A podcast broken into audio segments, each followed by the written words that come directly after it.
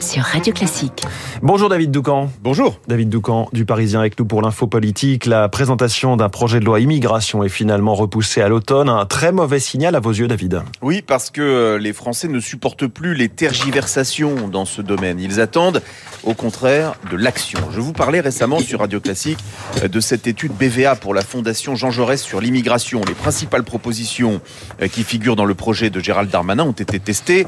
La meilleure exécution des obligations de quitter le territoire, comme la création euh, du permis euh, de séjour pour les salariés d'un métier en tension. Tout cela est plébiscité par les personnes interrogées, entre 73 et 93% mmh. Pourquoi euh, des scores aussi élevés? Parce que nos concitoyens ont le sentiment d'une perte de maîtrise de l'État sur le sujet de l'immigration. Emmanuel Macron le sait, c'est pourquoi il avait mis la pression la semaine dernière devant ses ministres, puis cette semaine dans le Parisien devant nos lecteurs, en demandant qu'un texte soit étudié avant l'été. Mais la Première ministre n'est pas d'accord. Elle pense qu'il faut laisser passer du temps entre les retraites et l'immigration pour ne pas replonger trop vite le pays dans un débat polémique. Emmanuel Macron a choisi de l'écouter, sans doute parce que, comme je vous l'expliquais hier, il ne souhaite pas avoir à se séparer d'elle tout de suite. Borne gagne un arbitrage, mais la France perd du temps. Oui, sauf qu'il n'y a pas de majorité, c'est pour ça qu'elle veut euh, temporiser. Oui, euh, effectivement, mais très mauvais calcul. Euh, d'abord, l'immigration, c'est polémique dans la classe politique, pas dans le pays. Les scores des sondages, je viens de les rappeler, sont sans appel. Durcir les règles et organiser une immigration choisie pour les entreprises qui en ont besoin sont des sujets en réalité consensuels pour les Français, même chez les sympathisants de gauche. Le gouvernement aurait donc l'opinion de son côté et s'il organise sa communication un peu mieux que sur les retraites, ce qui devrait être faisable, convenons-en, alors il aura un coup à jouer. la vingtaine de députés LR qui a déserté sur les retraites l'a fait parce que son électorat était contre les 64 ans. Mais dans leur circonscription, croyez-vous que ces députés n'entendent pas sur les marchés certains de leurs électeurs leur dire qu'ils jugent qu'il y a trop d'immigrés? Voteront-ils contre un texte qui promet de durcir et permet de choisir. C'est le pari d'Emmanuel Macron, mettre les partis d'opposition devant leurs responsabilités en les obligeant à se positionner. Stratégie inefficace sur les retraites quand 70% des citoyens sont contre lui, mais potentiellement gagnante quand c'est l'inverse.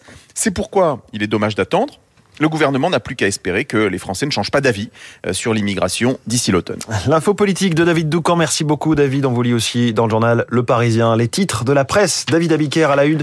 Les 100 jours de Madame Borne. À quoi vont-ils ressembler? C'est la une du Dauphiné. Borne à ses cartes, titre la dépêche, un catalogue bien rempli pour les dernières nouvelles d'Alsace. Mais non, un chemin de croix promet la Provence. Pour le Figaro, la première ministre présente une feuille de route sans convaincre. Au contraire, pour les échos, Madame Borne affiche son volontarisme. Selon l'opinion, c'est un aveu d'impuissance. À la une de la croix, le rêve brisé de la démocratie au Soudan. Pour Ouest France, cette guerre fait trembler l'Afrique. Le handicap à la une de Sud-Ouest et du Télégramme qui détaille les mesures présentées hier par le président. Enfin, pour le Parisien aujourd'hui en France, le choc et les questions après le meurtre dans les Vosges de la petite Rose Isabella. Merci David Abiquière. À tout à l'heure, 8h30 pour la revue de presse complète de Radio Classique. Bonjour Renaud Blanc. Bonjour François. On est avec vous jusqu'à 9h. Quel est le programme À 7h40, gros plan sur Emmanuel, Emmanuel Macron et l'international. Bilan de la première année du second quinquennat du chef de l'État. Sous l'angle diplomatique, dans notre studio, le spécialiste des questions internationales sur Radio Classique, Christian Macarian. Christian, juste après le journal de Charles Bonner. 8h05, nous serons en ligne avec Sébastien Thomas, journaliste météo sur France Télévisions. Après la météo des plages, après la météo des neiges, la météo des forêts, les conséquences du réchauffement climatique et la peur d'incendie cet été. Sébastien Thomas dans le journal de Julie Drouin. 8h15, je recevrai Frédéric Ploquin, journaliste d'investigation spécialisé dans les milieux de la justice, du banditisme et du renseignement. Il publie chez Plomb Jackie Lemat, le parrain, le showbiz et les politiques, plongé dans le grand banditisme avec celui que l'on a surnommé l'immortel. Frédéric Ploquin dans trois quarts d'heure, 8h40 Esprit Libre, avec comme tous les jeudis Franz-Olivier Gisbert pour commenter la feuille de route d'Elisabeth Borne, Bruno Le Maire ou encore Joe Biden, Monsieur Fogg, juste après la revue de presse de David. Mais tout de suite...